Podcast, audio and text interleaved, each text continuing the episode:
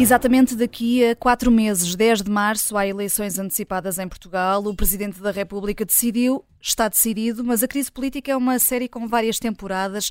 O PS tem de se reorganizar, o PSD tem um grande teste pela frente. Vamos olhar para os próximos meses na jogada da semana, na segunda parte, com os nossos quatro ases, Susana Peralta, Luísa Guiar Conraria, Jorge Fernandes e João Marques de Almeida. O país pode estar numa balbúrdia, mas aqui as regras são claras e começam com o baralho dividido em naipes. Lança-se a primeira carta e é eh, para a comunicação que Marcelo Rebelo de Sousa fez eh, ao país.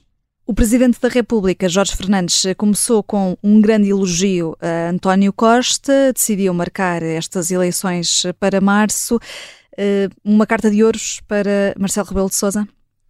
Sim, uma carta de ouros para Marcelo Rebelo de Sousa por vários motivos. Bem, em primeiro lugar, claro, acho que fez aquilo que lhe competia e, enfim, saiu relativamente bem desta crise, no sentido em que, não se envolvendo excessivamente, portanto, basicamente ele acabou por carimbar, digamos assim, aquilo que foi a vontade expressa por António Costa e elencou no seu discurso o conjunto de, de motivos, no fundo, pelos quais decidiu marcar as eleições.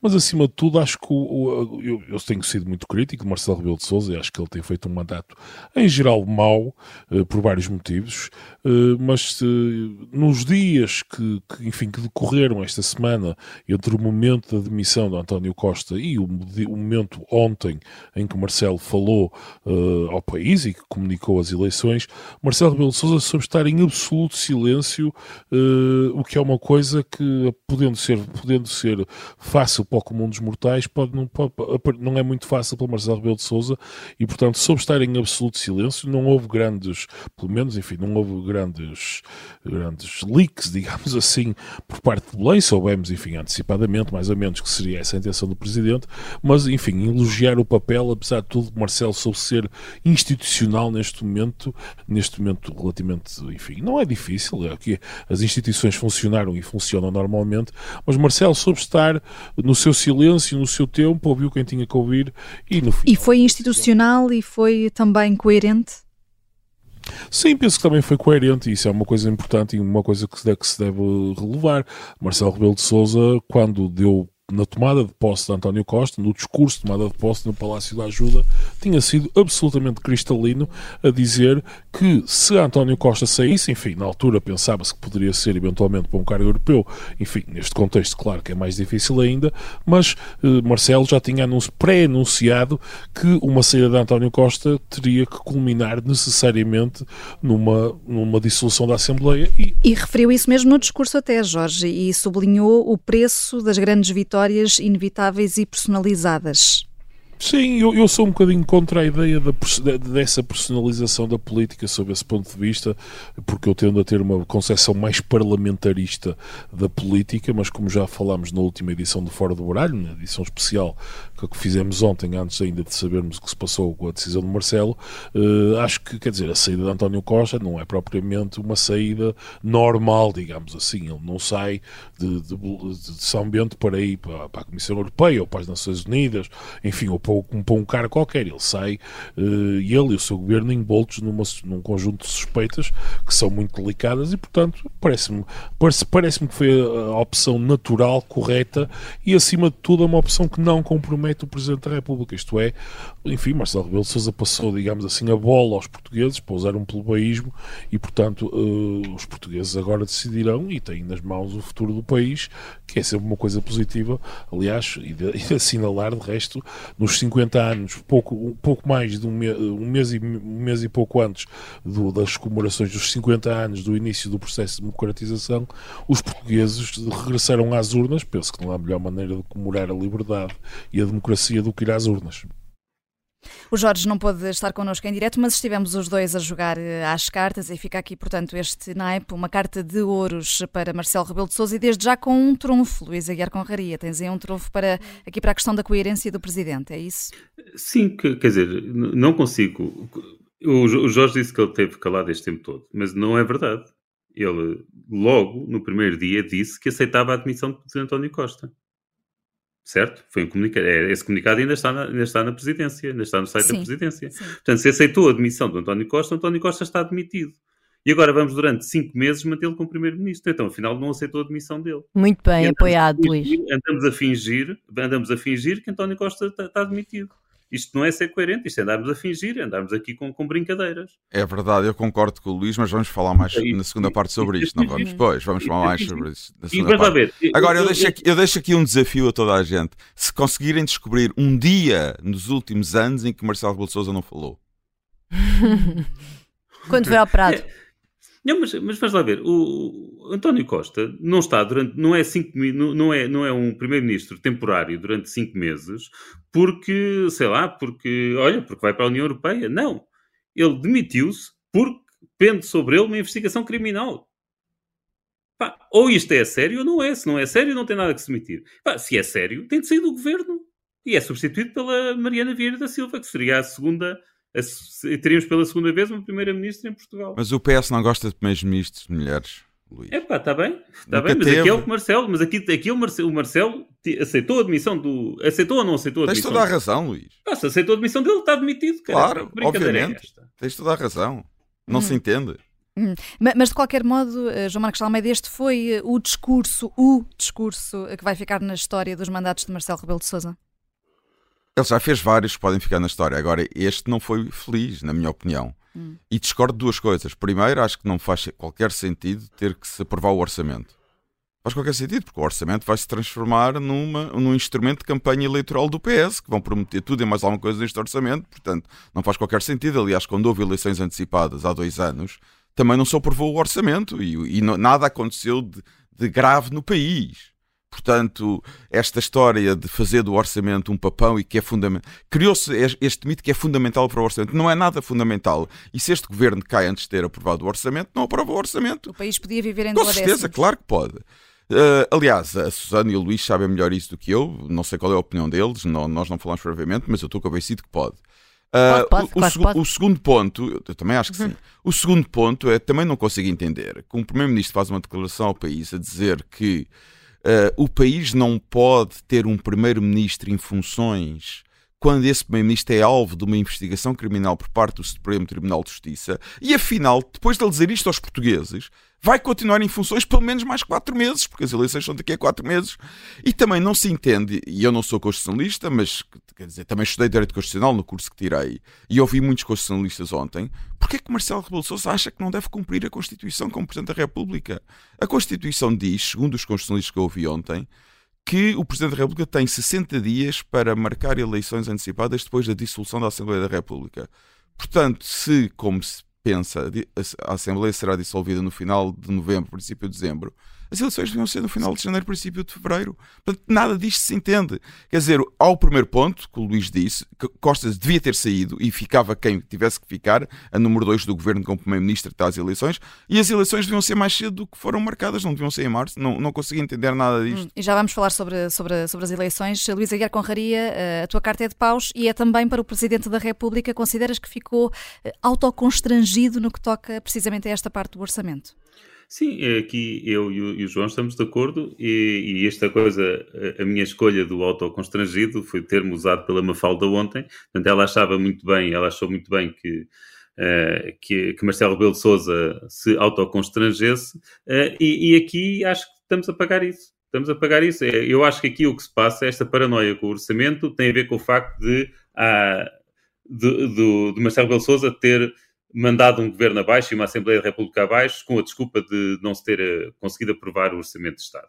Nem sequer deu uma segunda oportunidade para haver negociações. Portanto, aquilo se não é aprovado à primeira, a Assembleia tem de ir abaixo, convocam-se eleições. E claro, quando alguém tem uma posição tão forte como a que Marcelo Belo Souza tomou nessa altura, pois torna-se complicado aceitar que que não facilita aqui um bocadinho e não dê um jeitinho para que, para que seja aprovado o orçamento. Mas isto não faz sentido. Porque aqui há, há duas hipóteses se nós consideramos que o orçamento não é uma peça fundamental, que é o meu caso e, e, e é o nosso caso, portanto, acho que aqui estamos todos de acordo.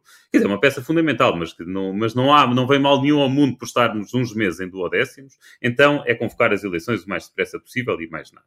Se achamos que é uma peça fundamental, que o orçamento é assim tão importante, então também não faz sentido obrigar o próximo governo a ter de governar durante um ano com um orçamento que é feito por um governo moribundo, que é o atual.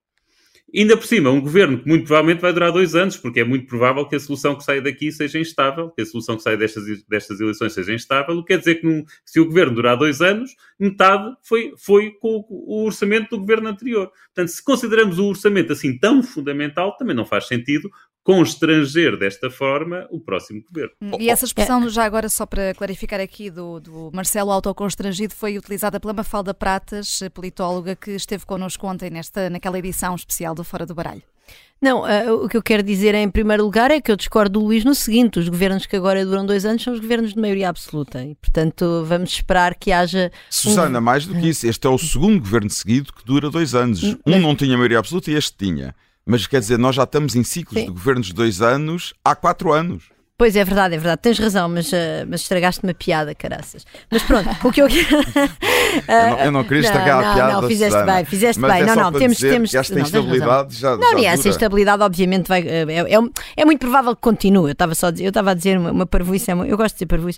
Bom, uh, mas sim, portanto, uh, fora, fora este detalhe dos dois anos, o que eu quero dizer é o seguinte: Quer dizer, o, o orçamento, uh, nós já falámos aqui sobre isso ontem e não, não, vou repetir o que eu tenho para dizer, mas o orçamento é um detalhe no meio do imbróglio em que nós estamos enfiados. Desde logo o facto do Marcelo ter dito que aceitava a pedido de demissão do Primeiro-Ministro para agora o manter durante quatro meses sem nenhuma lógica, mas depois, sobretudo, quer dizer, que instituições é que nós queremos ter nesta nossa democracia para, desde logo, enfrentarmos este desafio do lítio, por exemplo, e do hidrogênio verde? Quer dizer, nós temos aqui agora, aparentemente, uma riqueza natural com a qual uh, não, não vivemos até agora e, pelos vistos, não sabemos viver, e no meio, de, no meio no meio do que este escândalo de corrupção no âmago do Palácio de São Bento revela acerca do país que nós temos paupérrimamente preparado para lidar com esta descoberta destes uh, recursos naturais, que, que Marcelo esteja preocupado com o orçamento. É, é, é uma coisa tão, tão triste, sinceramente, e tão patética, que mostra tanto, no fundo, a perfeita irrelevância da presidência dele, que eu, sinceramente, fico mesmo desesperada com este país. Hum. Uh, João Marcos de Almeida, uh, em eh, dois minutos, uh, espadas para Mário Centeno. António Costa e o PS propuseram o nome do ex-ministro das Finanças, atual governador do Banco de Portugal, para primeiro-ministro, dando essa alternativa a Marcelo Rebelo de Sousa em vez das eleições antecipadas. Marcelo decidiu pelas eleições. espadas porque Centeno estava, no fundo, aqui disposto a jogar um jogo que não devia? Não, de certo modo, são duplamente espadas. Por um lado, porque Centeno está disposto a jogar um jogo que não devia, como é óbvio. Centeno é governador do Banco de Portugal, portanto, quer dizer, não pode estar disponível para o que for. Quer dizer, agora estava disponível para ser Primeiro-Ministro e, e, e, e se calhar, pelo que, o, o, que parece, é que se o governo socialista continuasse, também estaria disponível para ir para a Comissão Europeia uh, quando for escolhido o próximo comissário português, que é no próximo verão.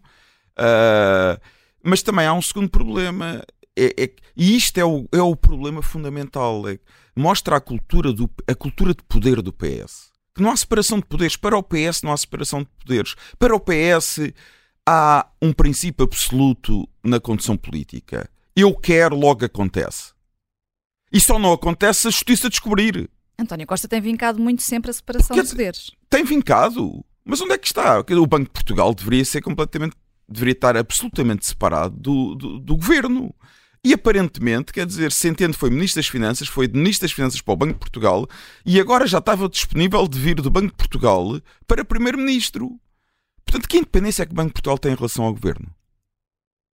E deve ser independente, está na nossa Constituição. E, e, é bom para a política financeira do país que seja independente. Que independência é que o governador do Banco de Portugal tem em relação ao governo? É a pergunta que fica uh, no final uh, desta primeira parte. Fazemos uma curta pausa, voltamos já a seguir.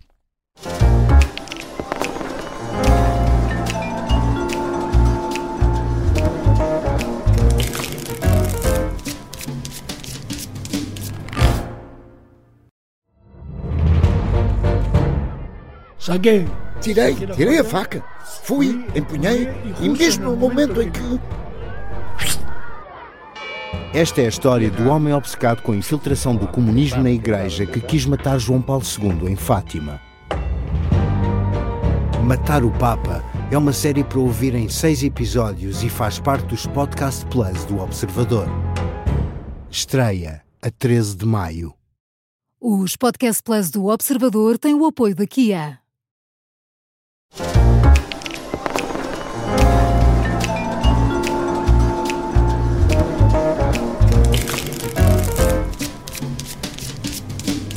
Crise política veio baralhar isto tudo, incluindo afinal as regras do Fora do Baralho. Sobrou um naipe para esta segunda parte. A Susana Prata tem aqui uma carta para João Galamba, mas já lá vamos. Estava aqui o João Marques de Almeida a dar espadas a Mário Centeno e a questionar a independência do Banco de Portugal pelo facto de Centeno estar disponível para ser Primeiro-Ministro, isto se não houvesse eleições antecipadas.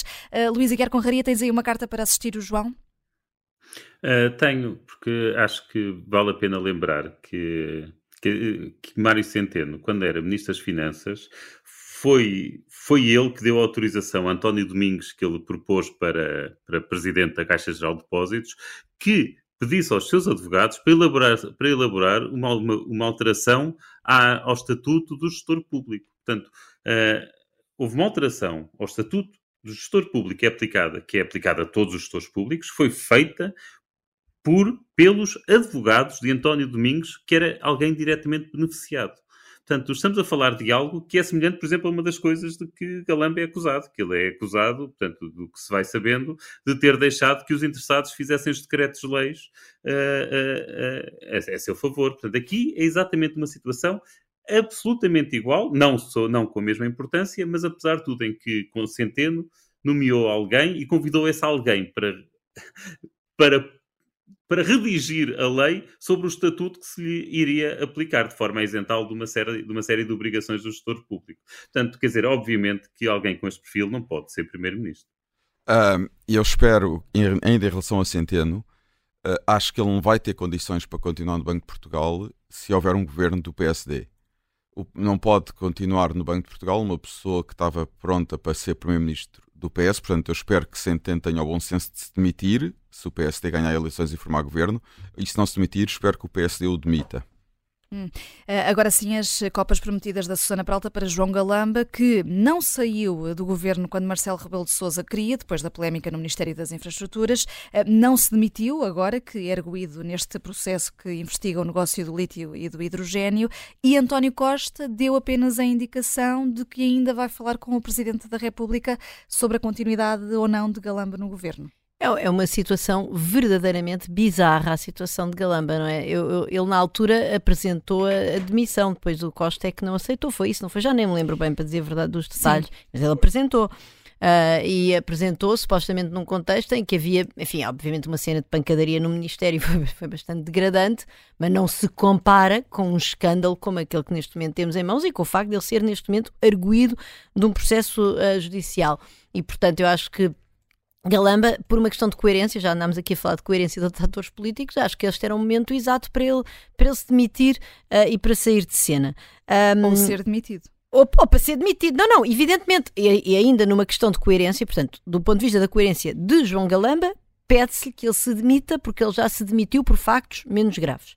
Do ponto de vista da coerência de António Costa, pede-se que demita Galamba, porque António Costa já disse várias vezes que, uh, digamos, a linha vermelha para estar no seu governo era as pessoas serem constituídas arguídas e deixou cair pessoas importantes, uh, que aliás tentou segurar também de maneiras um pouco absurdas, não tanto como a forma como tentou segurar João, João Galamba, mas, por exemplo, Miguel Alves, Costa segurou, segurou, segurou, quando surgiu a notícia do arguído, deixou cair. E, portanto, este era o momento. Por outro lado, isto gera aqui uma bizarria completa, porque vamos lá ver, como o Luís disse bem, nós temos um primeiro-ministro que pediu a demissão e que poucas horas, poucas horas, ou na, na, na, hora seguinte, na verdade, o Presidente da República aceitou a demissão. Portanto, nós temos um primeiro-ministro demissionário que agora vai demitir um, um, um dos seus ministros e pá, que depois vai haver uma cerimónia de posse de, de, de um novo ministro. Esperemos nós que se, se, esta, se esta coerência vier a ser verificada e Costa realmente demitir a eh, Galamba, vai haver uma cerimónia de posse em que vamos ter um primeiro-ministro zombie, zombie apenas, a, a, dar posse a um novo ministro mas, numa pasta importante, ou uma isto... nova ministra numa pasta importantíssima como as infraestruturas. E depois quem é? O menino, quem é o indivíduo, não é? Eh, do sexo feminino ou masculino que vai aceitar entrar num governo destes? Isso... Com esta não, herança de galamba, quer dizer. Há tanta coisa bizarra a passar-se. Desde, desde a história do orçamento, desde a história do Galamba, a história do Centeno. E agora o Santos Silva acabou de anunciar que, como o Primeiro-Ministro está de missionário, não vai haver debates com, quinzenais com o Primeiro-Ministro, nem os ministros. por pouco tempo. Quer dizer, tivemos o, um. O governo, o governo pode aprovar o orçamento, mas o Primeiro-Ministro e os ministros não vão ao, ao Parlamento debater, fazer debates com os deputados. Isto também é bizarro. Não, não, estamos aqui num limbo, quer dizer, o, o Presidente da República, e, enfim, em primeiro lugar, a, a, a, incúria de António Costa, em todo o caso, na, na eu não, não, não, não, sei nada acerca da, da, da, culpabilidade de António Costa e, enfim, gostava que ele não fosse culpado, mas ele foi cert, houve certamente enorme, enorme incúria na definição da sua equipa, no cuidado como estabeleceu processos e na forma como não acautelou conflitos de interesses evidentes com este melhor amigo, advogado e com, e com a Vítor Scar, enfim, não, não, não vamos agora voltar a esse tema. Portanto, esta incúria do Primeiro-Ministro trouxe-nos a esta situação uh, e, e, e, Marcelo Rebelo de Souza põe-nos nesta espécie deste limbo em que vamos andar aqui no, numa espécie de, de, filme de zombies, palavra de honra, que é aquilo que eu acho durante os próximos quatro meses, para salvar um orçamento. É um limbo. Quando, atenção, o, quer dizer, o orçamento, pronto, podemos viver de duodécimos e de todo o modo o novo governo que vier a tomar posse terá ou de viver com este orçamento ou então, ou então se quiser ter algum, enfim, alguma, alguma discricionalidade política que lhe compete uh, democraticamente, poderá sempre apresentar um orçamento retificativo. Portanto, não é assim tão diferente de termos um debate orçamental nessa altura. Portanto, isto é tudo mesmo muito, muito bizarro. Eu queria só, só dizer uma, uma coisa final, desculpa, João, rapidamente, sobre o Galamba. Quero dizer, lá, larguem lá o, o, o facto do homem ter a xixa em casa. Isto é perfeitamente ridículo. É, Quer dizer, nós estamos sempre a ir buscar o acessório, mas que país tão pateta e tão infantil, em face de uma, de uma crise destas, termos um, um, um, caso de corrupção em São Bento, notas escondidas num, num, em livros, num gabinete da, da, da, do, do chefe de gabinete, do, do, do primeiro-ministro. Quer dizer, uma crise de, de, regime verdadeiramente, não no sentido, eu não, não vou aqui dizer que nós temos que cuidar da justiça, nós temos é de criar instituições que nos protejam destes enormes escândalos de corrupção. Portanto, a nossa democracia é podre e as pessoas estão preocupadas com o AX do. O, o, o João Galamba tem todo o direito de ter AX e, e, e, e, em casa para consumir nas doses legais. Quer dizer, o que é isto, não é? E, de facto parece que vamos sempre a embarcar nesta. Dada a irritação com que ele vai a alguns, com que ele responde a perguntas e aquele tom agressivo dele, até dá, dá a impressão que não fuma o suficiente. Podemos, vamos subsidiar mas, o AX João mas Galamba. Mas eu gostava de voltar a um ponto que a Susana tocou em relação à culpabilidade de António Costa, porque nós temos que distinguir duas coisas que é a culpabilidade perante a justiça, portanto, ser arguído, ser culpado e ser condenado, que é uma coisa, e a culpabilidade política. E eu, o que me interessa é a culpabilidade política, porque estou a julgá-lo é como um político. A, a mim também, daí não é, a outra não me jogo interessa. aqui é só é, mas a culpabilidade, não, mas há, a mim ele também. é culpado. Ele é culpado sei, politicamente. Eu escrevi isso, é aliás, hoje no público. E, mas mais do que isso, ele queria eh, agora recuperar a, a, o que António Guterres disse, não é? Que estas coisas não acontecem num vácuo. E nós todos nos lembramos, quer dizer, não é inocente quando António Costa chega a Primeiro-Ministro em 2015 e falou várias vezes em público do seu melhor amigo e referiu-se a Diogo Lacerda Machado como o seu melhor amigo. Quer dizer, isto é uma mensagem que passa. Ou seja, a mensagem que passa é: esta é a pessoa que, embora não tenha funções oficiais, é a pessoa para tratar de negócios, portanto, falem com ele. E esta é a mensagem que passa para toda a gente. Quer dizer, um empresário, qualquer pessoa, um investidor estrangeiro, como aconteceu neste caso uh, em, em Cines, investidores estrangeiros, empresários portugueses, quer dizer, querem desbloquear um problema. Querem falar com... Já sabiam falar com Diogo Lacerda Machado porque ele era o amigo do Primeiro-Ministro que tinha acesso ao, direto ao Primeiro-Ministro. E aliás, até é muito curioso que esse, o amigo ou o melhor amigo, quase que se institucionalizou. Porque, segundo nós lemos em algumas escutas que agora têm vindo a público, os próprios ministros se referiam a ele como o amigo do Primeiro-Ministro. Portanto, houve aqui uma institucionalização de uma coisa absolutamente bizarra, que é o amigo do Primeiro-Ministro é uma pessoa com quem se fala para resolver certos problemas. É, Ou seja, aqueles problemas. Bom, não, não, não, é, que... não é a primeira vez hein, que aparecem amigos de. Mas neste caso foi formalizado e o que me espantou foi o próprio Primeiro-Ministro ter anunciado ao país que ele era o seu melhor amigo. Um primeiro-ministro não pode ter melhores amigos para tratar destas questões. Não pode, pura e simplesmente, porque isto é para tratar de questões que, obviamente, não são tratadas pelas vias normais, legais, institucionais, porque aí há os ministros para tratar. Portanto, o, o melhor amigo do primeiro-ministro era uma espécie de corredor de corta-mato, não é? Que fazia corta-mato e toda a gente o usava para fazer corta-mato. Hum, vamos agora uh, aqui ao uh, recentrar aqui no jogo político. Há eleições a 10 de março. Há, com que líder do PS não sabemos. Pelo PSD passa-se a mensagem de que o partido está pronto e com trabalho avançado. Estará mesmo há muito em jogo neste xadrez político que entra agora num campeonato imprevisível. E agora que o país vai a eleições, dia 10 de março, Jorge Fernandes, quem é que são os potenciais ganhadores e perdedores destas eleições que se avizinham? Estas eleições, Vanessa, serão umas eleições eh, muito interessantes eh, para seguir, enfim, para nós que somos viciados em política, e penso para qualquer cidadão, porque enfim, eu acho que nós crescentemente as eleições portuguesas têm vindo a ganhar um grau de incerteza, mas pelo menos que eu me lembro pessoalmente, eh, acho que nunca houve umas eleições tão incertas quanto estas. Quer dizer, em 2015 houve uma surpresa, mas foi uma surpresa, digamos, que só aconteceu depois das eleições. Todos esperávamos uma vitória de António Costa contra Passos Coelho, enfim, depois acabou por não se materializar canonicamente, mas acabou por acontecer de outra maneira. Uh, em 2019 e 2022, apesar de tudo, em 2022 tivemos a maioria absoluta, que foi um bocadinho, enfim, uh, menos esperada, mas apesar de tudo, acho que, acho, que, acho que havia uma ideia mais ou menos clara de que o PS iria ganhar as eleições. Nestas eleições está verdadeiramente tudo em aberto, na minha opinião, pelo menos. Acho que tanto pode, podem acontecer vários cenários. Eu antevejo, no fundo, três grandes cenários. Um, antevejo um cenário de vitória do Partido Socialista eh, com uma geringonça, digamos assim. Acho que a hipótese de uma maioria absoluta está completamente posta de lado, mesmo com um novo líder. Portanto, acho, acho plausível perfeitamente que o Partido Socialista renove a sua, a sua permanência no poder, eh, desta vez, digamos, com uma reedição de uma geringonça à esquerda. Vejo como plausível a vitória de Montenegro, uh, necessariamente também com uma, com uma coligação de direita, quer dizer, acho que Montenegro, se o PSD está a pensar que consegue chegar às eleições e ganhar uh, juntamente com a Iniciativa Liberal e formar um governo, acho isso muito difícil. O apoio do Chega, numa ou noutra maneira, seja numa, numa coligação eh, eleitoral, seja numa coligação clássica, seja numa, enfim, num acordo tácito para deixar passar um governo minoritário, o acordo Chega será sempre indispensável, mas vejo ainda uma terceira opção, que seria uma opção, digamos, a ironia da história. Mas antes de dizer essa, essa terceira opção, já agora, uh, uh, se houver esta vitória uh, de, do PSD e, e de Luís Montenegro diz não é não, diz que não precisa do Chega, mas há uma última sondagem aponta para que o Chega até possa vir a ter 40 deputados.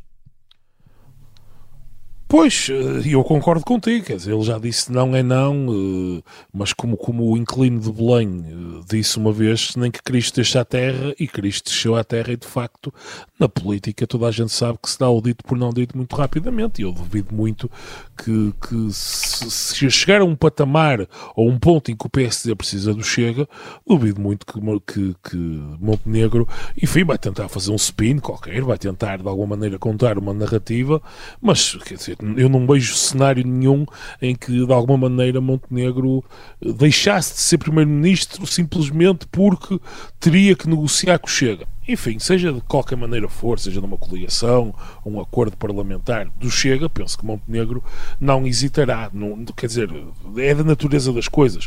E claro que vai ser muito difícil para o PSD fazer esse speed e, dar, e vai tentar de alguma maneira dar a volta, dar a volta a tudo isto, mas quer dizer, acho que isso é absolutamente inevitável e penso que a direita tem aqui um desafio gigante, digamos assim, porque poderemos estar perante um cenário, pela primeira vez na história da democracia portuguesa, em que, em que a direita de facto tem uma maioria clara no Parlamento, e eu acho possível que isso aconteça, mas que é uma maioria altamente fragmentada, em que em vez de termos um partido, enfim, classicamente o que acontecia tínhamos o PSD grande e um, um CDS, apesar de tudo pequenino, mas podemos estar aqui num cenário perfeitamente possível em que o PSD tem 25, 26% e o Chega tem 15%. Eu, eu não, não afastaria um cenário desse. Isso será muitíssimo complicado de gerir para Luís Montenegro. Hum, e o terceiro isto cenário? E disse exatamente, isto traz-me ao último cenário, que seria o cenário da ironia, que eu também não descarto, que seria o cenário de Pedro Nuno Santos, ou enfim, o líder do PS, que à partida será Pedro Nuno Santos, ganhar as eleições, mas a direita estar tal como eu estava a dizer, em maioria no Parlamento. Eu não vejo, não excluiria o cenário de Pedro Nuno Santos ficar à frente do PSD, porque eu acho que Luís Montenegro, pelo menos, quer dizer, eu até agora não vi, não acho que, que seja um ativo eleitoral forte e acho que tem, quer dizer, se quer, ainda muita coisa pode acontecer, faltam quatro meses.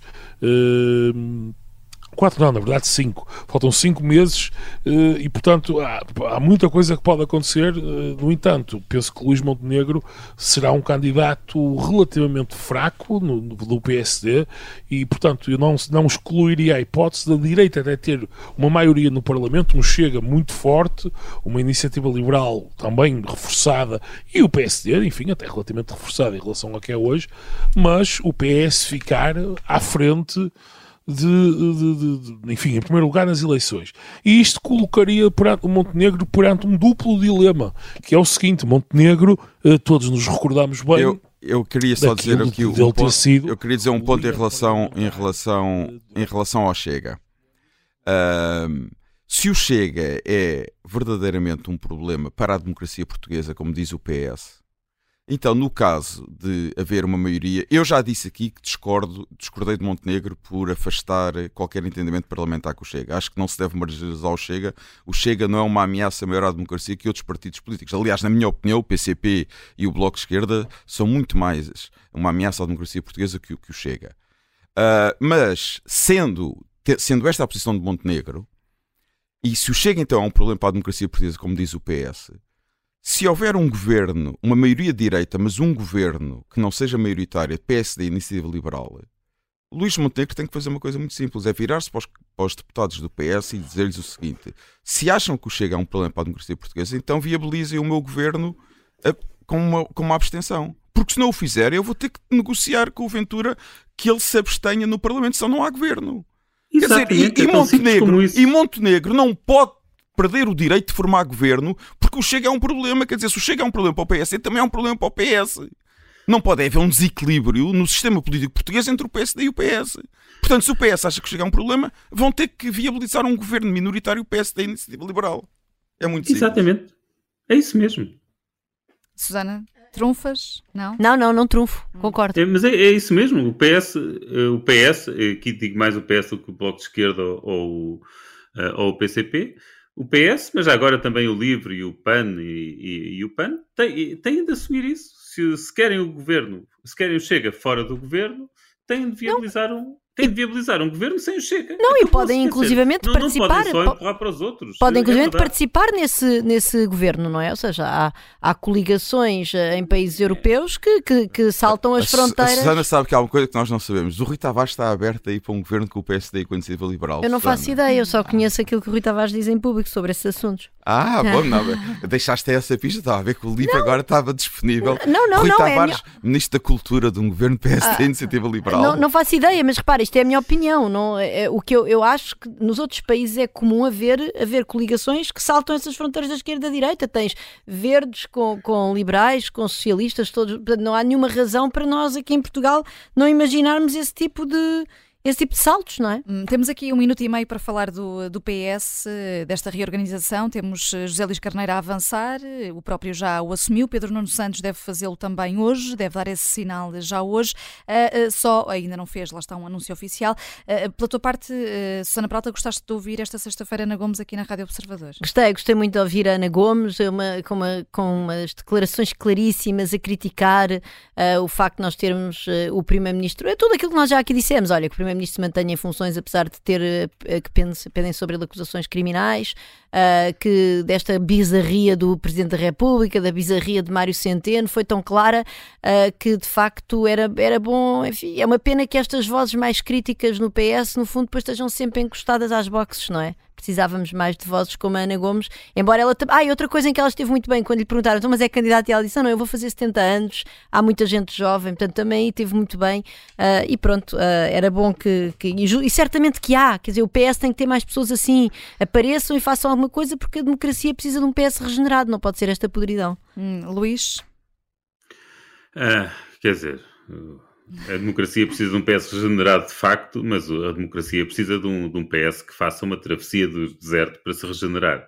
O PS no governo não se regenera. Isso é verdade. Concordo em absoluto. Concordo completamente. O governo não se regenera. Portanto, quer dizer, Nem o Pedro uh... Nuno Santos vai regenerar o PS, quer dizer, ele tentado, teve com Costa desde o princípio até quase ao fim. E, e, saiu não por boas razões, não é porque tenha discordado de, de, de, da orientação do governo. Saiu porque fez disparates.